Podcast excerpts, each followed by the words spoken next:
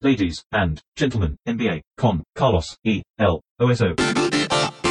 Señoras y señores, bienvenidos a otro episodio de este podcast en el que solemos hablar de la NBA. Estamos en el receso, esta parte tremendamente triste en la que pasa una semana entera sin que haya ningún partido, pero de todas maneras resistimos. ¿Y cómo estás, Soso? Bien, bien, compartimos esta adicción. Un poco fea la semana esta, a mí me resulta entre... Al principio la disfruto un poco como tal, descansar, de, de- de ver partidos, porque hay como una ansiedad al final que se genera de tanto partido que estás viendo y todo lo que me estoy perdiendo y no estoy pudiendo. Me trato de levantar más temprano al otro día para poder ver algún cuarto o algo eh, antes de empezar mis labores o mientras como, etcétera. Entonces tengo como al principio dos días, dos tres días donde digo, "Tas, mirá todo toda la ansiedad que bajo cuando no hay NBA. Claro. Y después me empieza la ansiedad de que no hay NBA, digamos. O sea, me empieza a subir de vuelta la ansiedad, pero por el tedio y la desesperación y la abstinencia de no tener algo ahí permanentemente que va, que sé que capta mi atención y que me funciona como un motor para eh, levantarme todos los días. Como toda adicción. Exacto. Como una muy buena adicción, como una buena droga, como largar el azúcar, largar eh, las harinas. Sí, sí, sí. eh, Exacto, te funciona. para no ir a cosas más pesadas, pero Totalmente. funciona igual. De noche, en las primeras noches que compartís eh, con otra cosa, es hermoso, te sentís una persona social y todo. Eh, podés ver cosas con tu familia, Claro. con tu esposa, con... Eh, le decís, ¿qué querés ver? Ese tipo de... y no... eh, ¿qué- Haces planes. ¿Querés, querés ver algo hasta las 11? O sea, ese tipo de cosas, no, ya no, ya ahí empezás a... Podés salir incluso. Ya el tercer día ya estás peleado con todo. Estás mal. Ya empezás a encontrar eh, ¿Por qué me voy a razones para hoy? frustrarte. ¿Por qué me voy a levantar hoy? ¿Por qué? Sí, viví la Copa del Rey como si fuera la final del mundo, La Copa- histórica. Bueno, fue tremendo. Fue igual. hermosa, hermosa. La final sirvió, sirvió para aplacar un poco la ansiedad. Eh, un cúmulo de errores habituales que hicieron mejor el partido. Como, como los jueces... ¿Sabes qué? Te, voy- te invito a mi audición. Eh, voy a transformar esto en una audición.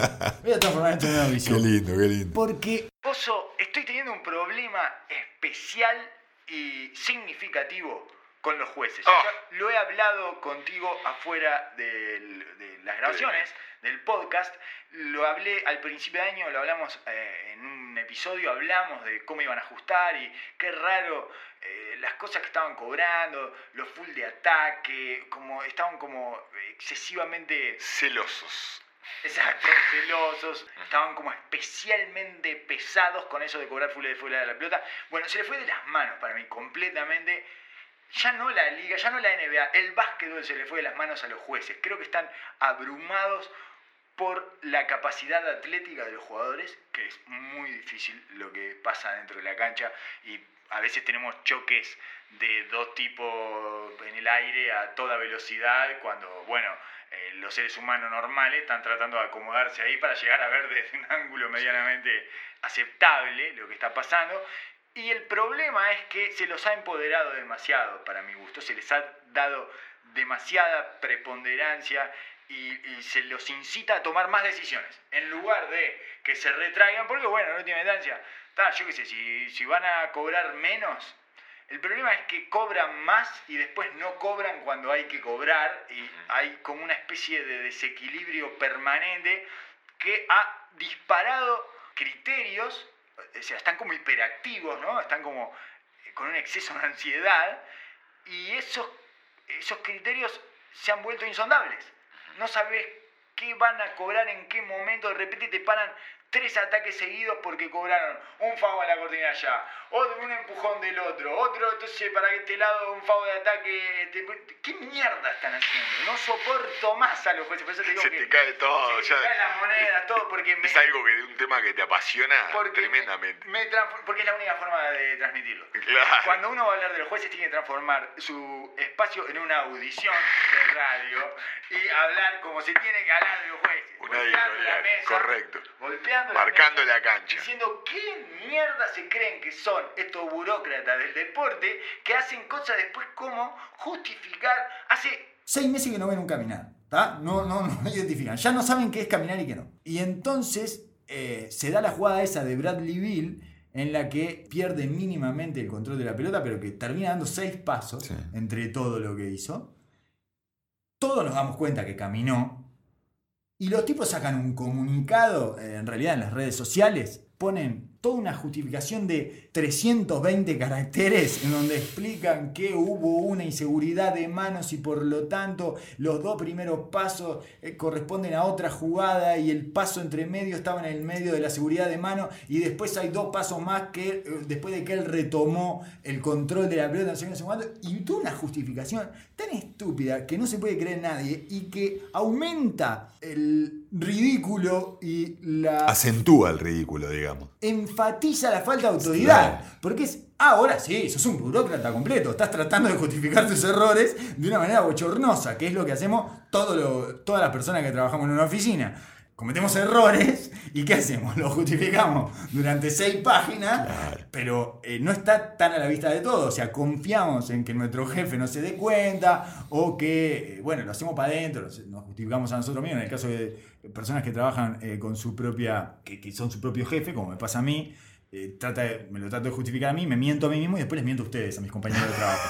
Pero, está, al final queda ahí, ¿no? Entonces yo digo, bueno, está, en última instancia, el oso, eh, a partir de la estima que siente por mí, tendrá algún tipo de condescendencia. No metemos todo porque el cariño que hay, seguimos la onda y no pasa nada. Exactamente. Pero Eh, de ahí el- el- a sacar eso al mundo, al público, y no darse cuenta que estás haciendo el ridículo, Creo que. No hay vuelta atrás. cre- no, no, no, mira, como, como jugador, obviamente uno tiende siempre a ser abierto a estas golpeadas de mesa. Sí, sí, sí, Eh, sí, siempre claro. tiende a tirarse de, los lados, de estos lados. eh, pero es una realidad que en esta NBA han puesto un trabajo prácticamente, eh, no te diría imposible, pero imposible de que no se involucren demasiado. Claro. Imposible. Como todo en la NBA está absolutamente exacerbado entre las cámaras, los estímulos, las comunicaciones y las demandas de la gente, jugadores, medios. Hay muchísimo en juego. Sí. Y todo esto recae, recae en, esto, en los árbitros que tienen un montón de armas, pero a su vez tienen un montón de responsabilidades. En una liga que ha tratado de llevar al extremo el entretenimiento, donde es una línea finísima entre la competencia y lo absurdo, digamos, porque cuando uno trata de poner cosas, líneas tan finas, le agregamos el paso cero, le agregamos esto que hablas de, del, de La la pérdida de control. acentuar, sí, no, la pérdida de control y más que nada cuando el juez tiene que estar controlando la situación de la pelota, el defensa, las manos. No, no. Y encima tenemos que empezar a controlar en qué momento el jugador toma la posición de la pelota. Con jugadores a estas velocidades y a estos ritmos y con estos cuerpos. Agregale el énfasis que le pidieron que hicieran fuera de la pelota esta temporada. A esto, le, a esto le iba. pidieron que hicieran un especial foco en lo que pasa fuera de la pelota. Ah, amigo, Claro. Y, y unas transmisiones que te pasan 10 repeticiones de 8 ángulos distintos quedan expuestos. Entiendo que una liga como la NBA está llevando los límites y si van a exponer a alguien, van a exponer a los jueces. Pero- Pero, encima le agregan lo de, por ejemplo, el reporte de los 3 minutos. Y tratan de... Y, y ahí es donde el, el problema me parece que aparece, que es el protagonismo que le, quieren dar. Inclusive hasta han dado noticias de que la gente se va a poder, comunicar con los jueces en los entretiempos. Pueden, pueden mandar eh, consultas de Twitter y pueden ser respuestas, no por los jueces que están No, arbitrando no, en el punto. Por el Instant Replay World. Exacto, exacto. El, el Los centro de burócratas. Es- exacto, esa La intendencia. ONU. Sí, esa especie de. Una mezcla de la intendencia y la- el FBI de los jueces. Exacto, exacto. Van a estar comunicados en tiempo real con la gente para eh, sanear Evacuar dudas. dudas. Claro. No lo puedo creer. Más, más poder, más protagonismo, más ponerlos en primer plano, más fallos difíciles y es, es un exceso de estímulo a los a tipos que no tenían que tener estimulados. No quiero que los jueces estén estimulados Claro, porque no. van a sobreactuar. Ya el juez de por sí sobreactúa en la vida. Eh, adentro de una cancha, ¿no? En su función. Es una función sobreactuada. Tiene que hacer, es como los directores técnicos. Tienen un personaje. Todos tienen un personaje, entonces van y tienen que hacerse respetar y caminan de una forma, no sé cuánto. y esto no- ya es sobreactuado de por sí. ¿Por qué le das más elementos para que esos tipos sigan sobreactuando? Claro, yo creo que el intento es sacar lo que más desespera a los, protagonistas del juego, que es la subjetividad, ¿no? Es el tratar de decir, bueno, acá somos prácticamente robots y estamos viendo y llamando lo que vemos sin importar nombres, sin importar acción, sin importar lo que está pasando en el juego, y desde ese lado tratar de calmar las ansiedades. Lo que pasa es que eso es absolutamente imposible. Es estúpido. Son seres humanos igual que los demás. Estamos, Te- termina eh, pasando termina pasando factura para el otro lado y te termina calentando el doble que vos terminás siendo vos lo que lo que buscas muchas veces como competidor buscas de que haya esa justicia Sí. pero más que nada buscas consistencia Un más que justicia claro Es, yo. Vos entendés de que hay jugadores con nombres, circunstancias del juego, pero marcar una línea en el juego. Y esa es, esa es la desesperación constante que hay en los partidos. Las discusiones eternas que hay. Obviamente que los jugadores en la calentura nos desubicamos, Sí. queremos, nos tratamos de pasar por la li- de la línea, los Ay. entrenadores tratan de buscar la- jugar con la cabeza del árbitro para ganar las pequeñas ventajas, pero eso es parte del deporte y el entretenimiento de esto. Exacto, querer pelear contra eso, dándole más herramientas y más armas y más cosas a los jueces es un error. Porque los expones cada vez más, es peor para ellos inclusive. Cada vez más ridículo. Y lo que me di cuenta con esta justificación de, de una página entera, que no se la creía nadie, que era todo, fue un chiste de la NBA, que se pasaba a todo el mundo, mirá, mirá estos gigas. De hecho, después salió el regulador de lo que sería el colegio de árbitro de la NBA a decir, no muchachos, fue caminar.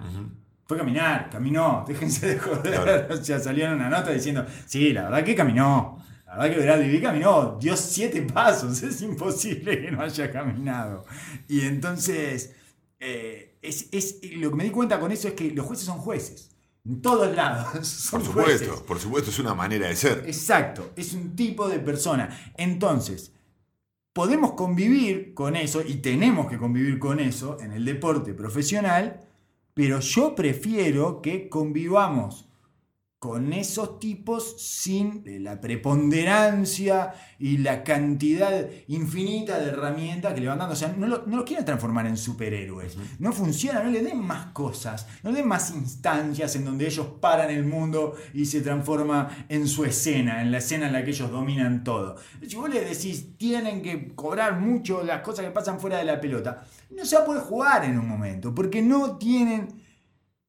eh, Pero eso- es muy difícil que tengan un criterio similar al de los deportistas. Pero Es eso, ma- eso, si vos mantenés un criterio, para mí como jugador, ¿no? Vos Sí. tenés un lineamiento y puede costar el ajustar el juego y las necesidades de lo que se cobra y va a llevar un tiempo que va a ser muy confrontativo.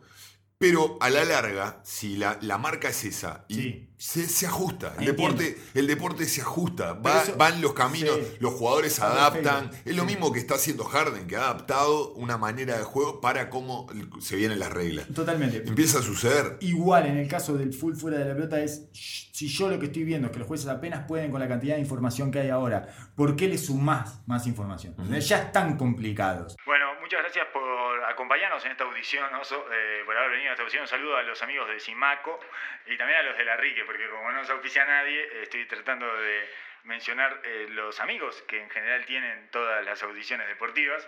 Rulemanes, básicamente. ¿Me ¿no? algo? Todos los rulemanes. Sí, ¿Me llevo un rulemán, un Ah, rulemán, un rulemán. Te puede llevar un rulemán para tu casa. Gracias. Y entonces, en definitiva, paren, paren de darle poder, herramientas y diferentes estímulos eh, a los jueces porque eh, están enloqueciendo el juego. Ese era nuestro espacio de la audición deportiva que ahora nos hace saltar a otra a otro espacio diferente que es eh, más bien intrusos en la NBA porque debemos encarar oso introducirnos lo más profundamente posible eh, en este tema y lo más detalladamente posible en este tema de Anthony Davis que no nos dio el tiempo para tratar como se merece en el último capítulo y que creo que tiene una cantidad de aristas interminables. Trébores aristas. Eh, vamos a ver entonces cómo hacemos para encadenar esta narración sin que se nos vaya perdiendo en el camino eh, con los paréntesis. Lo primero de todo es, Anthony Davis está siendo representado por la agencia de Rich Paul, que es el amigo y socio principal de LeBron James. O sea, Anthony Davis es LeBron James. LeBron James tiene una visión del futuro bastante clara, que es eh, el Magic y el Jabbar del siglo XXI, que es el Magic, de- de- la versión del espejo de Magic, y por supuesto que Anthony Davis es Jabbar. Está buscando su Jabbar. Es una hermosa, no necesita lentes porque tiene lentes de cejas, digamos, o sea, ya los trae. Es es una hermosa visión, se parecen mucho físicamente, o sea, si uno tuviera que proyectar con las capacidades atléticas, eh, LeBron siempre nos pareció mucho, mucho más Magic que Jordan, eh, a todos, me parece, ¿no? Sí, y, Anthony Davis, está bien, es una especie de Jabbar de, de super tuneado. Sí. Es como un super Jabbar hipertuneado que... eh, Que no caga a nadie. Exacto. Eh, hablando no- mal y pronto. Totalmente. Y que no en, pudo sus solo. armas, en sus armas parecería. Que no es macho alfa. Es como Jabbar después de que llegó Magic. Digamos, porque Jabbar era el macho alfa de la NBA antes de que llegara Magic. Pero ni bien llegó Magic, se transformó Magic en eso. eh, en Estamos casi Lakers. bordando la falta de respeto, pero. ¿A en- sí, claramente. Pero entiendo lo que me está. En en una narrativa, del- en la cabeza de Lebron, que to- nos imaginamos, ya hace dos años en Cleveland, sentado ya craneando cuál era el próximo movimiento, viendo toda esta jugada que narrás perfectamente, el tema de los Lakers contra los Celtics, Lakers versus Celtics. volviendo el retro. Vuelve la- el juego de computadora, Claro. aquel al que seguramente jugaste. Sí, sí, sí, sí. Magic contra Ainge, que literalmente están enfrente, enfrentados otra vez. Además están ellos con los joysticks. Claro, claro. en, la, en la oficina. En la todo- oficina, Todo, sí. espectacular. cierra por todos lados. Eh, entiendo de que LeBron obviamente no hacía esta movida si no pensaba de que iba a buscar a alguien y claramente si nos ponemos en teorías conspirativas, hace un año cuando Anthony Davis firma con Rich Paul y con Clutch, ya se veía venir un, un tsunami que probablemente sea gestado por, por la, la cabeza de LeBron James. Que estuvo un mes afuera de las canchas, no sabíamos muy bien por qué, no sabíamos por qué había durado tanto ese pequeño tirón y ahora nos hacemos una idea de por qué, porque estuvo todo el tiempo en una mesa con siete teléfonos y cuatro teleconferencias al mismo tiempo tratando de confabular para generar este traspaso de Anthony Davis ya. Porque ese es el otro punto. La ansiedad de LeBron James devora todo. Nunca le creímos esa cosa de, eh, pero son cuatro años, este me lo voy a tomar con calma. Yo creo que nadie le creyó Nadie le alrededor. creyó, nadie. Nadie. Solo los reidores que hablan de lo que él, de lo que él quiere que se diga, eran los que estaban metiendo eso, pero todos sabíamos de que iba a tener una, una- un corto camino, iba a ver, iba a tantear unos partidos, a ver qué tenía, y era clarísimo que se iba a caer a pedazos eso. No, Y- se- no lo po- no podía estar nunca a los estándares que él pretende, que es de ganar ya, excelencia ya. Siempre. Eh, pero claramente esto pasó de un plan macabro a una comedia ridícula Exacto. de enredos que terminó con una performance eh, espantosa de Clutch Sports y con el ridículo pegado en la cara de Magic. No, Magic Johnson. eh, para, a mi gusto es el que salió peor parado de todo este ridículo. El otro día hablábamos de eso, sí, y probablemente el que salió peor parado, porque no tiene de dónde agarrarse. Porque Clutch lo que está haciendo básicamente es responder a la ansiedad de LeBron James. LeBron James entra a la cancha y soluciona todos los problemas que genera afuera. LeBron James tiene un costo afuera de la cancha con esa ansiedad, con esa cosa que todo el tiempo quiere voltear al técnico y poner al que está atrás. Eh, me sacás al blanco que está delante y me pones al negrito que está atrás, por favor, que me cae mucho mejor y que jugó en la NBA y que por eso yo lo respeto. En el caso de Luke Walton también jugó en la NBA, pero bueno, le gusta el asistente, le gusta el asistente, no le gusta el, el técnico. Esto está al, al borde de conseguir lo mismo con Luke Walton eh, que lo que hizo con Blatt. Eh, le pone Sí, que viene atrás. Es, es la eterna pelea de sacando los líderes históricos de la NBA. Es la eterna pelea que tienen los macho alfa de los equipos con sus entrenadores. Totalmente. Y que siempre, Y a las- cuando no tienen un peso suficiente de la historia, eh, termina sucediendo eso. El técnico tiene que tener una espalda enorme para sobrellevar las ansiedades, las necesidades y las demandas de una super mega estrella como esta. Que además es un superdotado del básquetbol. Claro. ¿No? Sí, sí, sí, sí. Es un sabán del, claro. del básquetbol que entiende absolutamente todo. Pero no solo es un sabán del básquetbol, es un sabán de los reality ya y del- de las empresas. De los mind games. Exacto. Entonces, ya es un tipo que vive en un reality show desde que es niño. Y no solo está atento a lo que pasa dentro de la cancha, sino a todo el circo que, que- que- que gira alrededor de eso. Y muy difícilmente un entrenador esté a la altura de eso. Saca contados con los dedos los líderes que no están buscando eso, Tim Duncan, no sé, Steph Curry, eh, pero todos los demás quizás podían tener los mismos problemas, pero quizás no tenían el peso como para ejecutar esta, esta dificultad. Y no tienen la sangre fría de LeBron James para hacerlo delante de todos y sin problemas.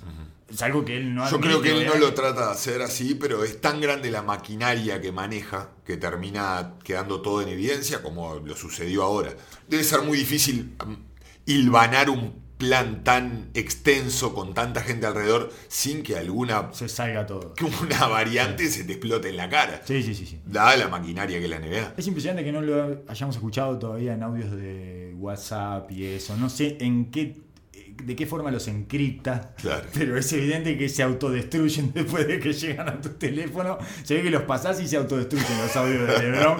Evidentemente tiene algún tipo de comunicación que no salta a la luz. Y jamás. tener los medios para hacerlo, Solo vemos, claro, solo vemos las cosas por sus resultados. O sea, solo vemos la manipulación de los hilos por las marionetas. Nosotros vemos las marionetas y tratamos de eh, lucubrar o más o menos hipotetizar, inferir qué es lo que está, qué movimiento está haciendo Igual no lo hace muy difícil, porque es, es el único jugador que tiene un periodista dedicado a él. No, impresionante. Un periodista que hizo carrera por todo Estados Unidos a- dándose el título de soy el especialista en LeBron James. El O Gordo sea, Palacios. Claro, el Gordo, el Gordo Palacios. Palacios de LeBron James, que es Brian Windhorst, que es el, básicamente es el vocero oficial de LeBron James, y fue quien dijo, en, porque está en ESPN, y lo tiene en ESPN Por además, ¿eh? Sale en todos lados. Cada vez que aparece algo de LeBron lo mandan el gordo en todos los programas. Va a ser buenísimo porque lo metió en ESPN. O sea, ESPN, el 40% de ESPN es de LeBron James. Sí, de LeBron bien, James. Tiene bien. dos o tres de él, que son claramente de él. Este es su vocero oficial.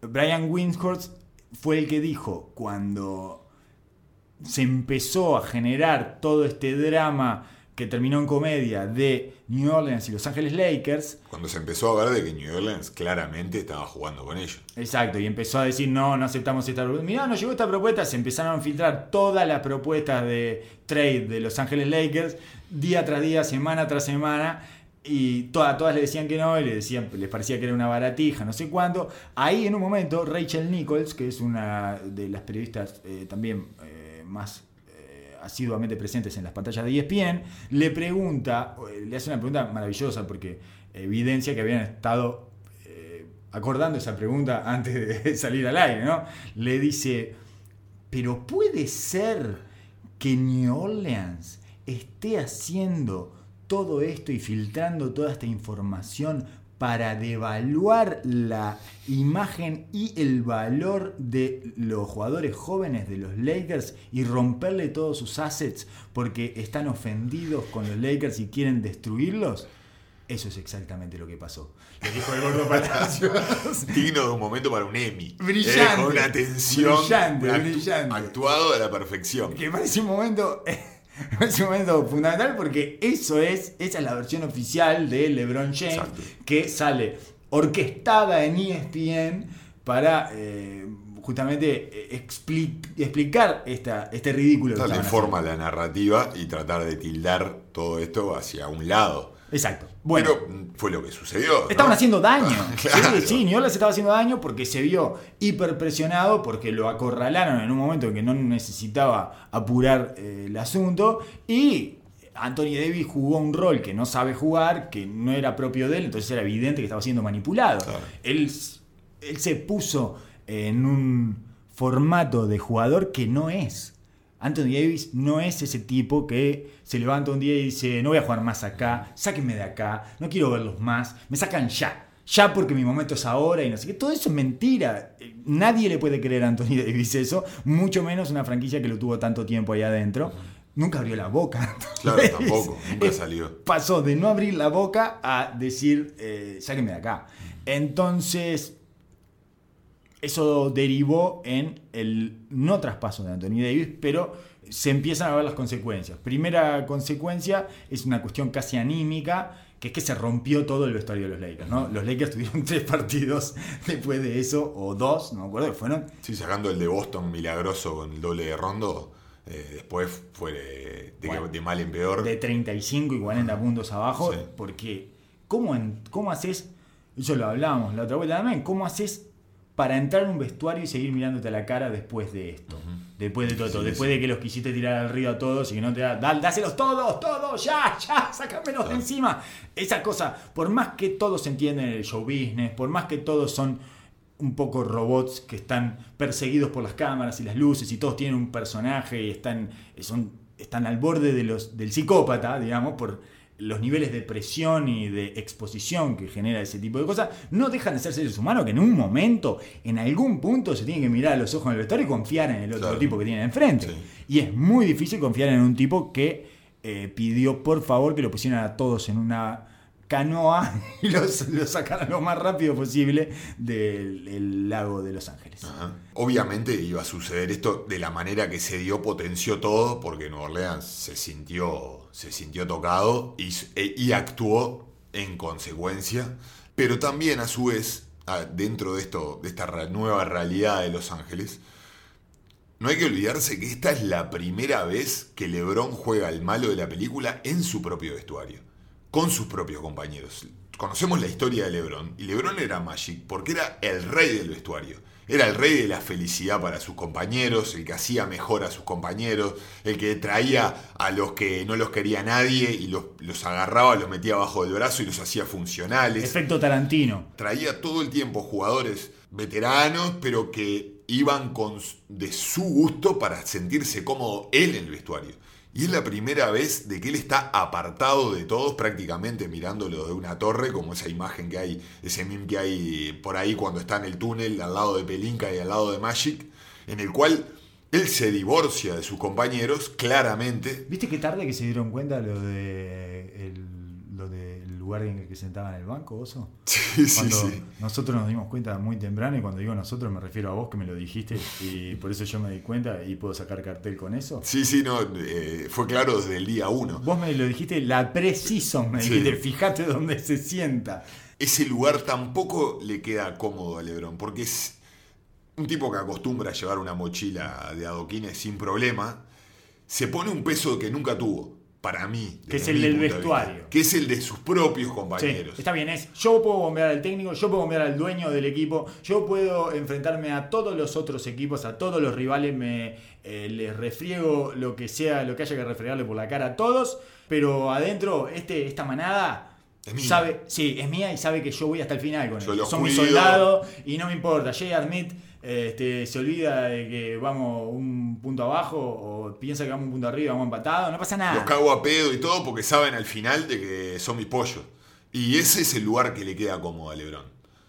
Ahora, Está bien. no, porque aparte, No. Lebron tiene, Lebron tiene, con su edad, tiene que un montón brecha. de responsabilidades, pero tiene un montón de problemas también al día de hoy, de, sin sacarle méritos, despegado uno de los mejores, claramente, top top, tres de la top historia. 3 de la historia del básquetbol, Sí. pero claramente no está para hacer ciertos trabajos ya. Como todo jugador que no le puede ganar al tiempo y no le puede ganar a, la- al- a- a las limitaciones que te genera siendo un androide y un robot, en una situación como esta que tiene que acortar distancias, se va a poner la capa ahora, pero va a necesitar de los demás. Sí. Claramente va a necesitar Sí, de los demás. Y ahora está en las manos de un grupo que hay que ver cómo, cómo reacciona No. y cómo le responde a este tipo de liderazgo. Por más respeto que se le tenga y sea LeBron Admiración, todo, todo. no dejan de ser personas. No, y además no dejan de tener su orgullo y su ego. Son guachos que se han comido a 100.000 antes de llegar ahí. Ellos también, ellos también se sienten estrellas y se sienten eh, que tienen una, eh, un valor en el básquetbol que él no les ha dado, evidentemente. Y No, no es menor que en esa, esa, esa foto que anda dando vuelta por ahí, que quedó absolutamente solo por tenía tres metros de, de- de soledad en el banco. El que no quiso ir a sentarse al lado de él fue Rondo. Rondo. Que se sentó al lado del- de un hincha. Sí. Y no es menor, que era el aliado número uno, el líder, el, el Robin que él se trajo para acompañar y liderar y mostrar cómo se gana, fue Rondo. Fue a Entonces, buscar una toalla al lado de LeBron James Y se fue. Y se fue. Claro. O sea, no es que no se le ocurrió ir hacia ahí. Fue hasta ahí, agarró una toalla y se fue. Es yo no soy parte de esto. Yo no soy ese tipo de líder. No nos que- olvidemos que Rondo fue el mismo que se peleó con Wade en Chicago, hablando de lo mal líder que era Wade y cómo los trataba a los jóvenes y cómo le- el- los denigraba, digamos, hablándole todo el tiempo desde arriba, diciéndole cómo eran las cosas. Quizás a veces con razón, pero Rondo se pone siempre desde ese lugar, del Sí. salvador de, de los pobres, del, Robin- del Robin Hood. Porque él fue el joven Claro, en el él super equipo. él lo sufrió en Boston. Él fue el joven en el super equipo. Entonces, eh, entiende las relaciones desde ese lugar y no desde el otro. En cualquier caso, me parece eh, bastante novedoso eso que me decías de LeBron James. Yo no lo había pensado, de lo incómodo que le queda este rol de bombero de sus propios compañeros. Del el tipo que en el vestuario eh, empieza a tirar al río a la gente para eh, que vengan otros medianamente válidos que no es algo eh, lo que estamos acostumbrados a verlo y además me parece que se suma a la brecha generacional. Son verdaderamente de otra generación estos, porque él tiene una él tiene una pica ahí con la generación inmediatamente posterior, que es eh, la generación de Durant, Kerry, eh, es- es- es- esos jugadores, ¿no? Thompson incluso, o sea, ese, esa camada es porque son los que vienen a patearle el culo, digamos, ¿no? A es el, problema del león que está ahí eh, en la selva y lo que viene jóvenes es a lo bife. Pero con estos es diferente, hay una brecha, lo que hay es como una distancia de dos mundos que prácticamente no se comunican. Y terminó de cortar los cables en ese sentido. Ahora tiene que recomponer de alguna manera e ir tras los playoffs. ¿Qué te parece a vos? Porque me parece que es una de las cosas a mirar en este reintegro de la temporada de la NBA, en este último tramo, en este último cuarto de temporada de la NBA. Probablemente eh, las cosas más atractivas para ver sean cómo se adaptan los cuatro equipos de arriba del este, a los tres a sus cambios y cómo Boston... Filadelfia prácticamente. Sí, porque Gasol va a no, ca- justo. Boston no cambió nada. Gasol- To- Toronto, ya lo hablamos de que agregó talento y Milwaukee no cambió nada tampoco. no. es Filadelfia el que la gran incógnita, digamos. Sí, Milwaukee perdió minutos Ilyasova. Eso es todo lo que va a pasar Milwaukee. Y nunca hay problema cuando pierde Claro. minutos Ilyasova. No es un cambio eh, sustancial. El cable ya está instalado, ya está, ya funciona. Totalmente. Ella fue, hizo lo que tenía que hacer, instaló ahí el sistema. El cableado está El puesto. cableado ya está puesto y ahora, bueno, viene otro que mejor. bien, que te lo va a funcionar otro. Sí, le co- compran, compran los paquetes de fútbol, de Exacto, todas las todos los premios, todo, todo, bien, está bien. Y tenés otro que te, re- te lo revisa a ver si anda bien y todo, que mejor que yo, también. Yo, lo mío es instalar. Eh, entonces, bien, está bien, no hay tanto para ver en- ahí. eh, a menos que Indiana se mantenga con una consistencia insólita y pelee el 3, que ahí se armaría un desastre nuclear porque. Ahí estoy yo, Ojalá, ahí estoy yo, ahí estoy yo. ojalá. Eh, doy una. Me voy a quebrar una lanza eh, sin razón, pero creo que Indiana se va a mantener ahí, en, Ah, la, en la discusión. sería genial. Claramente. Sería genial. Lo mismo que los Clippers, que todo el mundo lo da como Bueno. me va a bombear la temporada. Me parece que el me gusta más el equipo que tiene ahora que el que tenía antes con Tobias Harris. Vamos a ir a los Clippers porque es uno de los rivales de los Lakers para llegar al octavo puesto. Eh, lo de Indiana, si es que se queda en el 3, genera una guerra nuclear porque hay uno que se va en primera ronda, uno de los Super 4 que se va en primera ronda y es incendio. O sea, probablemente Boston o Filadelfia, uno de los dos se va en primera Sí, ronda al día de hoy sí. y es eh, la catástrofe más absoluta que se pueda imaginar. Pero volviendo a lo de los Lakers, que es una de las uno, de los senderos eh, más atractivos para ver que si logra dar vuelta a toda esta situación, salió LeBron James a decir, bueno, le va a venir bien tomarse una semana de vacaciones y limpiar todo esto del trade deadline, perdón, que fue eh, un poco traumático, todo. Sí, yo no tengo libre. Porque voy al All-Star. Eso fue lo que dijo exactamente. Yo tengo libre, yo tengo mucho menos libre, tengo dos días apenas. Pero DC aparte les dijo como, acá los muchachos, Los muchachos- van a descansar un poco. van a poder descansar, porque claro, sí, sí, como no, no son All-Stars. Claro. como vengo diciendo, no son All-Stars, no están al nivel que necesito. Eh, bueno, está, van a tener tiempo para descansar. de todas maneras, lo que eh, marca ahí LeBron James es que supuestamente, o por lo menos hasta donde podemos adivinar, van a ir por ese octavo puesto. Tienen uno de me- medido por las métricas estas que hacen con la dificultad de sus rivales, tienen uno de los cuatro calendarios, de los cuatro schedules más difíciles de la NBA, eh, de acá hasta el final. Y Gran Sac- problema. Gran problema. Sacramento, que está dos eh, juegos adelante, porque tiene que salir a la casa de Sacramento y de los Clippers, lo tienen que cazar a los dos, porque los Clippers están octavos, Sacramento está noveno y los Lakers está Décimo. décimos. Y van dos juegos arriba de ellos. Los Sacramento tienen el octavo más difícil y los Clippers como el 20. O sea, los Clippers tienen un calendario bastante accesible. Eh, los primeros partidos, recién estábamos revisando, y los primeros partidos probablemente sean clave para los Lakers. Tienen a partir del, a partir del Del jueves. jueves Juegan con Houston, que es la final del mundo. Exacto. Sí, que es la que final. tienen que ganar sí o sí, no solo por cómo pinta el, el calendario, sino porque esta situación obviamente es la esperanza de, bueno, volvemos, borrón, cuenta nueva, con toda esta tensión que estamos hablando dentro de, de un vestuario, de una realidad, es el envión anímico que necesitas para 20 partidos, no es tanto en la NBA, 20 partidos es muy poco, va a ser fundamental como arranque. Porque además pueden enracharse. Que eso Exacto. es lo que termina de. limpiar un poco este mal humor o dejar un poder hacer como que dejamos atrás toda esta diferencia. Hay que endulzar toda esta Exacto. porquería con victorias. La única manera que tienen de resolver este problema es no sirven a hablar en el vestuario, no sirven los mensajes de texto, no sirve ir al cine juntos, ir a jugar al bowling. Lo único que sirve acá es ganar. No porque nadie cree nada ya. Claro. Ya está. Todo eso es todo, sería todo mentira. Tienen que ganar consistentemente y enracharse lo antes posible. Esa racha debería ser en el inicio. Tienen el partido contra los Houston Rockets y después le vienen cuatro, tres en realidad, seguidos que podrían meter, que son New Orleans, eh, dos días después, el sábado, Memphis y, y otra vez New Orleans. Después vendría Milwaukee y después Phoenix. De los próximos seis tienen que meter cinco. Si meten cinco de los próximos seis, están con vida. Ya van a ver de otra manera la tabla, ya van a ver de otra manera las caras de ellos mismos en el vestuario, va a ser otra la confianza y se pueden llegar a narrar a sí mismos esta épica remontada que los pone en los playoffs para que eh, los agarre Golden State y los haga pedazos.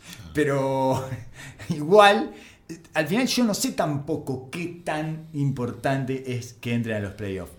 Me parece que LeBron James debe querer entrar porque sería corroborar uno de los prejuicios contra los que ha luchado durante todo este tiempo, que es, este pasa, llega a las finales porque está en el este. Claro. Que se venga al oeste a ver qué pasa. Y si el prim- la primera temporada que estás en el oeste no entras a los playoffs, y un poquito vas a escuchar esa voz, ¿eh? va a subir el volumen de esa narrativa. De, ¿Vieron? Y sabemos que le escucha todo, absolutamente todo. Como Dios. Lo mismo que le pasa a Dios. Es, es, No es, hermoso que en esta, dependiendo de esta raya, son dos partidos con Nueva Orleans. Dentro de esta narrativa, por supuesto, que no podía ser de otra manera. Es excelente. La NBA, la NBA pegando el, el punto justo en el momento indicado. Es increíble. Es increíble, de Anton- local y visitante aparte. Porque nosotros nos quedamos con los Lakers, pero podemos hacer una pequeña ramificación hacia New Orleans, porque A- l- la- antes, antes de ir a, a New Orleans, no nos olvidemos que Minnesota está a un partido de los Lakers atrás. Y Dallas a dos de los Lakers. Sí, Dallas no va a llegar. Dallas claramente está en otro camino y en otra búsqueda. No va a poder. Eh, pero no Minnesota está. No sé. No sé. No tienen nada que perder ya. Exacto. Eh, tienen a Anthony Towns desatado, a Carl Anthony Towns desatado. Tienen, sigue teniendo una muy buena temporada de Rick Rose. Andrew Wiggins sigue teniendo una temporada espantosa. no, no se puede Sí, parar se la cancha. supone que Covington iba a volver después de después del All-Star Break. Empezó a jugar Saric de titular, tiene más sentido. Saric le abre más espacio a Carl Anthony Towns y puede jugar más con él y van a empezar. Es un equipo que puede perfectamente eh, encadenar de los 25 partidos que quedan y el que tiene menos chances. Porque después está Sacramento, que está endemoniado, que quiere el octavo puesto como, Como ningún otro. Es el equipo que más quiere. Y muchas veces en estas circunstancias el equipo que más lo quiere es el que lo consigue. Y están los Clippers, que se supone que deberían tanquear porque deberían quedar afuera de los playoffs para que les pertenezca un pick del año que viene, del próximo draft. Ajá. Un pick de la primera ronda del próximo draft que si entran a los playoffs lo pierden. Los Clippers es una situación, o sea, los Clippers son un equipo rarísimo este año y es extremadamente divertido lo que pasó. Se deshicieron, se deshicieron, traspasaron a su mejor jugador, a un tipo que promediaba 21 puntos por partido, pero su identidad no cambió ni un ápice. Es el mismo equipo. Eh, Debe ser la única vez en que el mejor jugador de un equipo se va y el equipo queda igual. Y no importa. No pasa nada. Porque su identidad descansa en el banco de suplentes. Fundamentalmente en Lou Williams. Nosotros venimos diciendo hace tiempo que este es el equipo de Lou Williams. Claramente. Pero también Montrell Hasrell eh, entra desde el banco de suplentes. Y aparte tienen un jugador muy similar a, a Tobias Harris, que es Galinari. Muy similar. O sea, obviamente con características eh, un tanto diferentes, pero que buscando un anotador, un cuatro anotador, que abra la cancha, que genere goles, que pueda sacar de situaciones cerradas, sa- sacar petróleo en situaciones complejas. La única diferencia es que juega más el uno por uno que el pick and roll. Ajá. Nada más. Eh, Harris tendía más al pick and roll, pero igual había un montón de veces que lo posteaban y Galinari lo van a postear un montón de veces. Y hay otro montón de veces que juega fuera de la pelota y la tira. Y Galinari eso lo puede hacer. Además de que es uno de los, del top 3 sacando libres, que es. Eh, como ya sabemos, la esencia de este equipo, porque los Clippers son los libres esta temporada. Entonces, no ha cambiado en absoluto la esencia. Es más, yo creo que se, te decía que para mí Se se, poten- potenciaron. se potenciaron porque cambiaron a Gortat, que ya estaba pasando horrible, estaba, era el grande designado, sabiendo que entraba Harrell y cerraba Harrell, eh, por Swatch, que me parece un talento eh, muy digno de ver y de seguir. Un tipo sumamente eficiente, gigante, atlético, que no demanda nada y súper Competidor. no, aparte de. Sí, claro, muy competidor, lo ha mostrado cuando, cuando entró con los Lakers. Sumamente dinámico y, y eficaz para contestar tiros y corregir tiros sin demandar nada del juego. Todo el tiempo consiguiéndose terminar en tráfico después de un pick and roll, yendo a rebote de ataque y contestando todos los tiros atrás. Y sacaron a Bradley, que era el perimetral designado, que no estaba teniendo una buena temporada, y trajeron un tirador especialista que más espacio le va a abrir a Lou Williams que va, va a complementar bien con Beverly, porque Beverly se queda un poco eh, corto con el gol. Ya metes buenísimo. Eh, sí, claro. Ya metes buenísimo. eh, a mí me encanta, del, del primer día me encantó. Entonces me parece que es No, un equipo tuve- no solo más joven y más hambriento, sino que tiene mejores armas para competir. Yo tuve un pasaje de las primeras 10 fechas que, como yo soy un, ¿cómo decirlo?, un religioso de FIBA, me preguntaba por qué Korkmaz estaba atrás de Jamet. Claro. Y estuve como 5 fechas negándome a ver lo que estallaba en mis ojos y dije, no, está bien, tiene que jugar Jamet. Tiene que jugar Jamet. Por supuesto, sí es buenísimo Jamet. Sí, sí, sí, Es muy bueno, muy sólido para ser rookie, es increíblemente sólido. Entonces, esos son los Clippers que se supone que van a perder, pero es difícil imaginar cómo es que van a perder. Se tendrían que, com- como decís vos, sacar, ce- cerrar la temporada de Lou Williams, sacar al plancha Beverly, porque te hace competir en cualquier cir- circunstancia. El Sí. plancha se mete a la cancha y te desvirtúa cualquier partido. Sí, sí, sí, sí. sí. Así que tendrían que también encontrarle alguna lesioncita, porque si no van a seguir compitiendo hasta el final y están en una posición ideal. Tienen un camino más flojo, tienen cero presión. Aparte, este, este, este incendio del vestuario de, de los Lakers le viene bárbaro. Claro. Lo deja cada vez mejor parado. Y la, la expectativa, cero. Una diferencia de dos, tres partidos, parece poca, pero es enorme. Sí. Es enorme en, en una conferencia tan competitiva como el oeste. Pero además tiene dos equipos a bajar con dos partidos arriba. El otro Claro. es Sacramento, que probablemente en el corto plazo, en el plazo inmediato, con esta llegada de Barnes, es un mejor equipo que el que era antes del All-Star Break. Queremos creer eso. cómo ha bajado mi escala de respeto a Vance es impresionante. Yo era de los que lo seguía respetando aún ante su chuequera en aquellas finales, eh, llamémosle chuequera, por no decirle... Sí, claro, por no decirle eh, parálisis en aquellas finales en las que el Golden State perdió con Cleveland. Pero bueno, tenía toda esa cosa que hablábamos en aquel momento, que es como el hilo más fino y que es difícil mantenerse estable y consistente y sólido mentalmente en una situación en la que solo se requieren mm, una función tuya y en momentos esporádicos, específicos y fundamentales. Bueno, está. Entonces, pero después fue a Dallas y me parece que ha empeorado, ha involucionado. No me gusta lo que hizo Dallas con él, no me gusta en el jugador que lo transformaron en ese tipo de dominante de pelota que necesita una cantidad de tiempo y espacio para tirar un tiro a media distancia. Eh, no, no me resulta para nada. Y el primer partido, su debut, te dio toda la razón. ¿eh? Sí, sí, sí, sí, sí, sí. Fue. eh, Tengo la suerte de verlo. Fue el Barnes, sí, fue el Barnes que, que todos eh, no queremos, y, pero que esperábamos de alguna manera. Suponemos que se va a ir acomodando con el correr de los partidos y en realidad es, una, es un jugador muy útil para Sacramento porque le da un 3 versátil y un 4 que empieza a sacarle minutos a Bielitsa que no, no vino esta temporada, ¿no? decidió no venir, lo único que hace es pararse de triple a triple y tirar de lejos y meterla, porque meterla la sigue metiendo, pero eh, después todo lo demás ya no lo hace, no defiende, no pasa bien la pelota, no la pasa, no, no, no está muy interesado en jugar al básquetbol Bielitsa. Amagó antes de empezar la temporada que no iba a jugar en la NBA y terminó firmando con Sacramento, no sabemos cual. por qué. Bueno. una amistad con Divac, capaz. No quiso jugar en Filadelfia, Ajá, imagínate. que estaba Cerraba tallando para él todo. por todos lados. Claro, bueno, era el, iba a ser El ideal, Ilyasova. Claro. Eh, no, no, hay algo que, que bueno, eh, no, no está funcionando dentro de la cabeza de Bielitsa y no sé, está como un poco cansado y aburrido del básquetbol, evidentemente. De cualquier manera, eso es eh, Sa- Sacramento, esos son los Clippers, los Lakers tienen ese panorama tremendamente complicado y sinuoso por delante. Va a ser hermoso ver a LeBron James en esta situación donde más allá de que él, me imagino que lo que él va a hacer es relativizar, pero todos imaginamos que por dentro está ardiendo. Sí, sí, va a ser hermoso ver. Y como lo decíamos al principio de la temporada, es muy difícil apostar en contra de LeBron James. Así como dijimos todo, toda la circunstancia está en contra. Bueno. Y bueno, hay que, hay que seguirlo partido a partido. Hay que ver cómo sale. Te pregunto, ¿qué es lo que pensás vos que va a pasar? A mí me cuesta verlo adentro. Yo no puedo verlo adentro. Me cuesta verlo adentro. Solo tengo un miedo horrible de decir esto porque es LeBron James. Claro, Y es lo que vivimos todos. Tengo miedo de que si cuando tenemos que jugárnosla, Exacto. es con temor. Sí. Y tengo miedo de que hoy de noche, en, en sueños, venga y me azote con su miembro. Digamos, me diga, ¿cómo vas a desconfiar de mí? ¡Pa! ¡Pa! Y me pegue en la Y lo va a hacer en un par de partidos ahora cuando arranque, lo va a hacer. Seguro. Seguramente. O sea que no entra.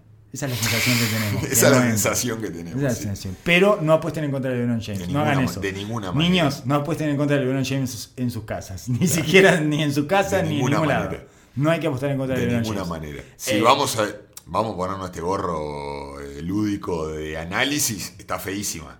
Pero eso es lo lindo de esto, ¿no? Sí. Esto es lo lindo de esto. E incluso eso es lo que hace tremendamente atractivo, que es imposible darse cuenta cómo va a resolver este problema. Digamos, cómo va a salir de esta. Jugando 44 minutos de partido. Ah, Ese es uno de los focos clarísimos de acá hasta el final de la NBA. Eh, El, todo- ot- el otro foco sería mirar la vereda de enfrente y ver a Anthony Davis qué van a hacer, si lo van a, lo Bueno. van a cerrar o van a seguir jugando este juego ridículo. esa ramificación que eh, no hicimos, pero que ahora hacemos como una especie de chapa, hagámoslo como una especie de epílogo, mientras todo esto sucede en el terreno más o menos basquetbolístico, enfrente, en el otro jardín, están atrapados en una especie de enredadera del ridículo y el bochorno de la cual no pueden salir, no tienen ninguna forma de escapar de eh, ese espiral de absurdo en el que cayó la NBA. Y ya cayó la NBA entera en eso, o sea, es un agujero negro del ridículo. Yo lo veo como un segundo Katrina.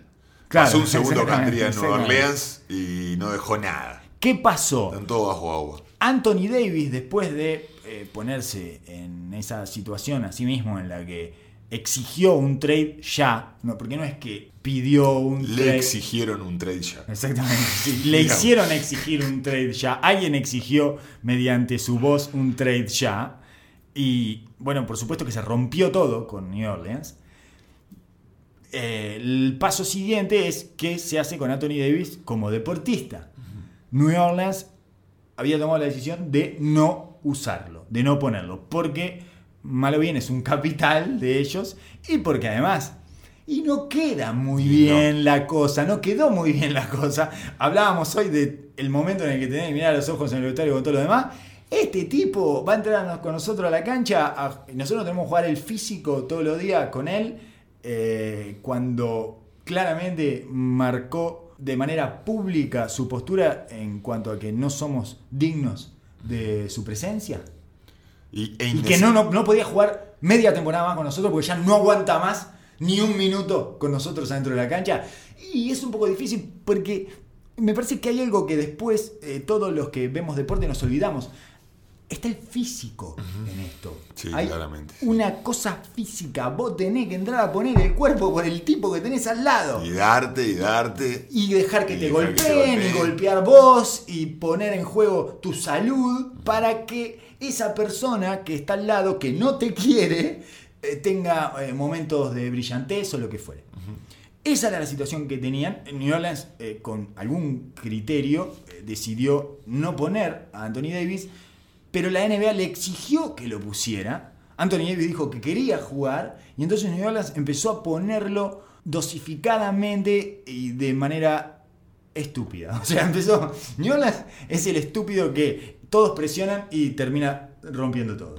Es, todos están presionando de más a New Orleans y New Orleans la única reacción que ha tenido es romper todo. Rompo todo, rompo todo, rompo todo. rompo- Pará, pero pará, pará, pará. No, no, haz lo que yo te digo que hagas. yo rompo todo, rompo todo, rompo todo, rompo todo. Y se entra a la cabeza contra todo. Y entonces empezaron a ponerlo de manera muy ridícula. Anthony Davis resistió mentalmente. Es lo- el primer partido que hizo 29 puntos, no lo pusieron en el último cuarto. Ahí es donde vemos las hilachas de Anthony Davis, las gruesas hilachas de Anthony Davis, desde el primer momento, ¿no? Que él no quer- claramente no quería hacer esto y lo terminó haciendo de una mala manera, porque yo estoy seguro de que él no quería quedar como el malo de la película, pero dentro de estas narrativas, estas nubes que viven, estas superestrellas, no sé qué cuento se habrá comido, pero estoy seguro de que pensó de que iban a hacer el trade, iba a seguir para adelante y, y bueno. Nunca eh, se dan y cuenta. Se iban a entender de que él se iba a jugar con LeBron James. nunca se dan cuenta que están abrazando la nube negra. Le pasó lo mismo a Durant, eh, le pasa lo mismo a casi todos. Eh, no se dan cuenta el momento en el que van a abrazar la nube negra, en el que van a dejar de ser ese adolescente simpático y que le caía bien a todo el mundo para pasar a ser un supervillano que quiere imponer su eh, deseo y su voluntad ante los otros pobres que no tienen cómo reaccionar. Claro, lo que pasa es que quedó demasiado expuesto entre toda la situación. El hecho de haber firmado con Rich Paul, cómo lo hizo, eh, en el momento que lo hizo, porque si él hubiera querido, podría haber, estaba en todo su derecho de no aceptar la extensión este verano. Y no solo él no iba a nadie lo podía juzgar por eso, sino que iba a dejar a Nueva Orleans bien parado en una posición de ganancia ante toda la NBA y ante la posibilidad de recibir lo máximo posible por él. Este movimiento claramente marcó su deseo de ir hacia los Lakers, que marca su deseo de firmar con esta gente, que marca de que esto sucedió ya hace un año, o sea que ya lo venís crañando de manera egoísta y prende fuego una temporada de un equipo entero donde estás, donde siempre te mostraste comprometido y que si bien se habían mandado un montón de errores innumerables y que es una franquicia que está eh, sin rumbo, él siempre se mantuvo en una postura eh, muy política, muy correcta. Entonces Jamás salió abrió la boca sal- para sal- decir nada. Pero no solo eso, sino que salió de... No era Kawhi Leonard. Él hizo un esfuerzo por ser el líder de esa franquicia y mostrarse proactivo para ser el líder. Él no la vio venir, confió, me parece, en exceso de, de- de su núcleo que tiene ahora. Hayward, ese era el otro que no me acordaba, eh, a enumerar de todos estos tipos que van saliendo de su ingenuidad de una manera cándida. Es un sinónimo de ingenuidad, pero salen regalados. Nunca se dan cuenta de que les va a explotar la cosa en la cara. Por supuesto que Hayward tuvo el problema de la lesión y todo, pero Hayward quería sostener el- su relación y su vínculo con Utah y entonces escribió toda la carta de- anunciando que se iba hablando de Utah y no del lugar a donde iba. Y este es lo mismo, ahora quiere... Ahora quiere jugar, quiere hablar, quiere eh, se, se va al All-Star Game, Fue al da All-Star. notas, charla, hablando, dándole vida a todos los demás equipos, haciendo prácticamente como si fuera una situación normal. Tratando de naturalizar algo que no tiene nada de natural, Claro. que además se le sumó su escena en la que se lesionó el hombro, supuestamente, y se fue antes del estadio, antes de que terminara el partido. Él trata de hacer como que, bueno, ta, este episodio pasó y yo voy a volver al equipo y vamos a tratar de seguir con esto adelante y después veremos. Y no. Entonces él volvió con esa misma ingenuidad que hizo todo lo otro. Y quiso volver y dijo, este primer partido la rompo, le voy a mostrar de todo que la rompo y me van a aplaudir de nuevo y ya está. Y se encontró con que el equipo le había puesto, le había puesto el mazazo y le había puesto el límite de los 25 minutos. Se notaba sorprendido en el banco cuando veía que no iba a volver a entrar. Increíble. Y a partir de ahí fue que el partido siguiente hizo tres puntos. 3 puntos, uno de al, 9, un al otro desastre. amagó a lesionarse. Dicen que se lesionó, pero se va en el medio del partido con el agente. con Rich Paul, Con Rich el Paul. amigo de LeBron James, se va en el medio del partido en un estadio que está semi vacío, por lo tanto, hoy lo hablábamos antes de empezar, que es que cualquiera que se vaya, se- la gente tendrá que preguntar, no, no, te vas, no, no, no, por favor, es, es irte en el cumpleaños de tu tío, que son 17 personas, entonces no, no, es imposible pasar desapercibido. Claro, claro. Aparte, es- se- lo que se comenta es que no, no lo avisó, el Gentry no lo sabía. Del Dem se enteró y no lo comunicó a nadie, ni a la presidenta, ni a la dueña del equipo, ni al cuerpo técnico. Entonces, eso dicen como que Fue fue, lo lo, que- catapultó a, la- a- a sacar a Del Dems de, de su puesto. El general manager que finalmente fue despedido, ese es otro de los cadáveres que se carga Anthony Davis en toda esta saga, fue despedido por una señora que, eh, vayan a buscar a Mrs. Benson, que tiene una cara de saber muchísimo de básquet. es impresionante, es impresionante. Eh, busquen imágenes, busquen fotos de ella, porque es de esa típica señora que uno se da cuenta que nunca en su puta vida vio un partido de básquetbol y que está al frente de esto, y se quedó, igual es la respeto por su determinación, ¿eh?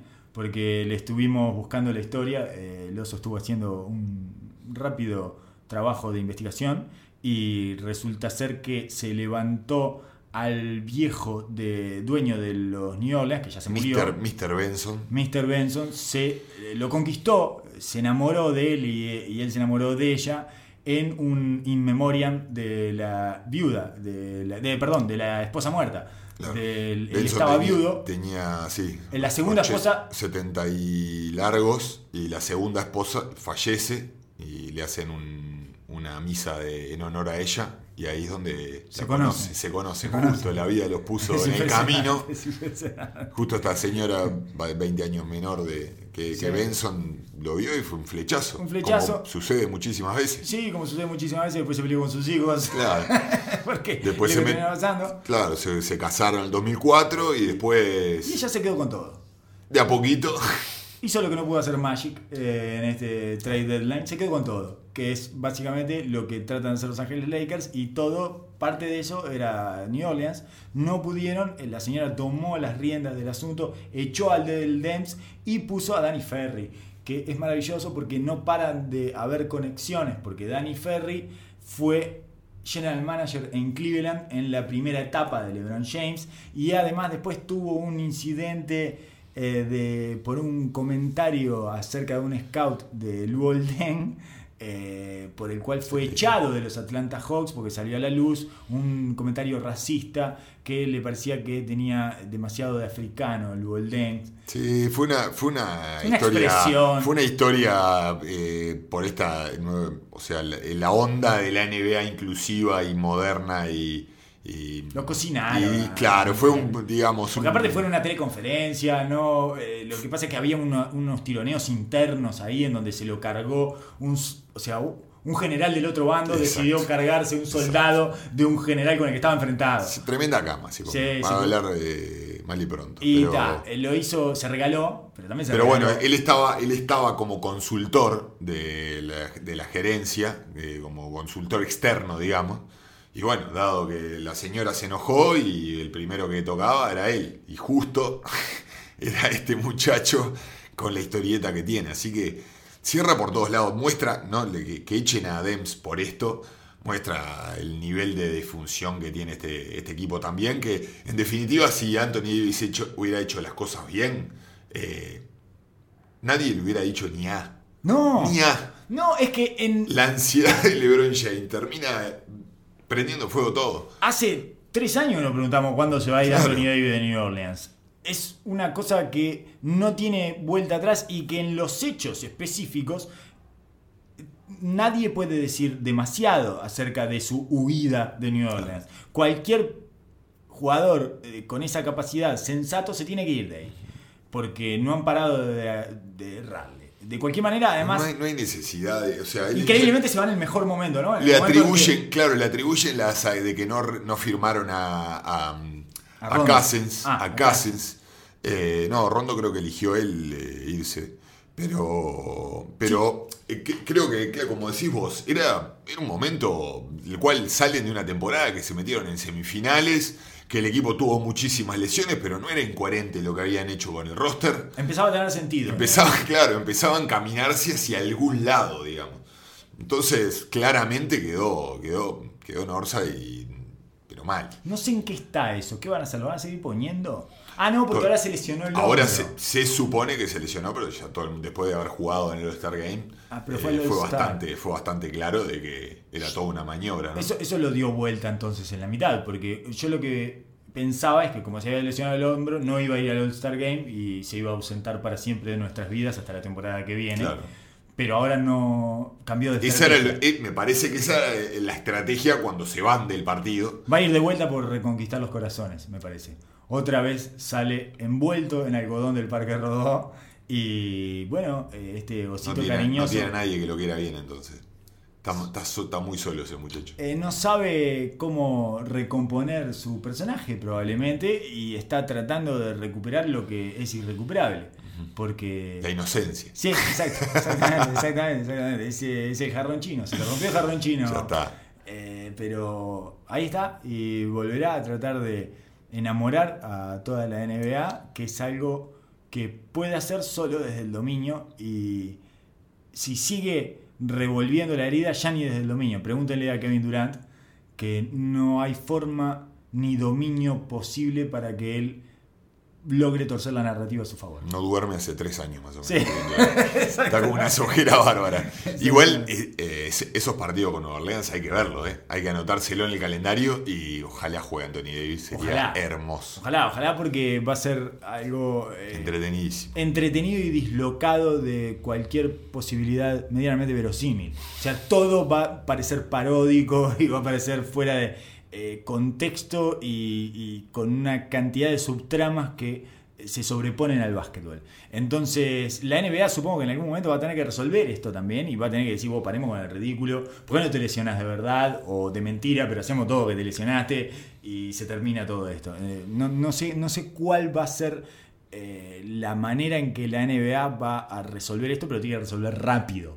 Eh, veremos, veremos. Muchísimas gracias, Oso, por haber repasado estos hilos narrativos bastante difíciles de seguir y esperemos que esta narración les haya servido para aclarar o entreverar más eh, la, eh, la situación en la que están los equipos de la NBA y si es que así lo deciden, hacer foco eh, en estas dos o tres cosas que marcamos en el episodio de hoy. Será hasta la semana que viene.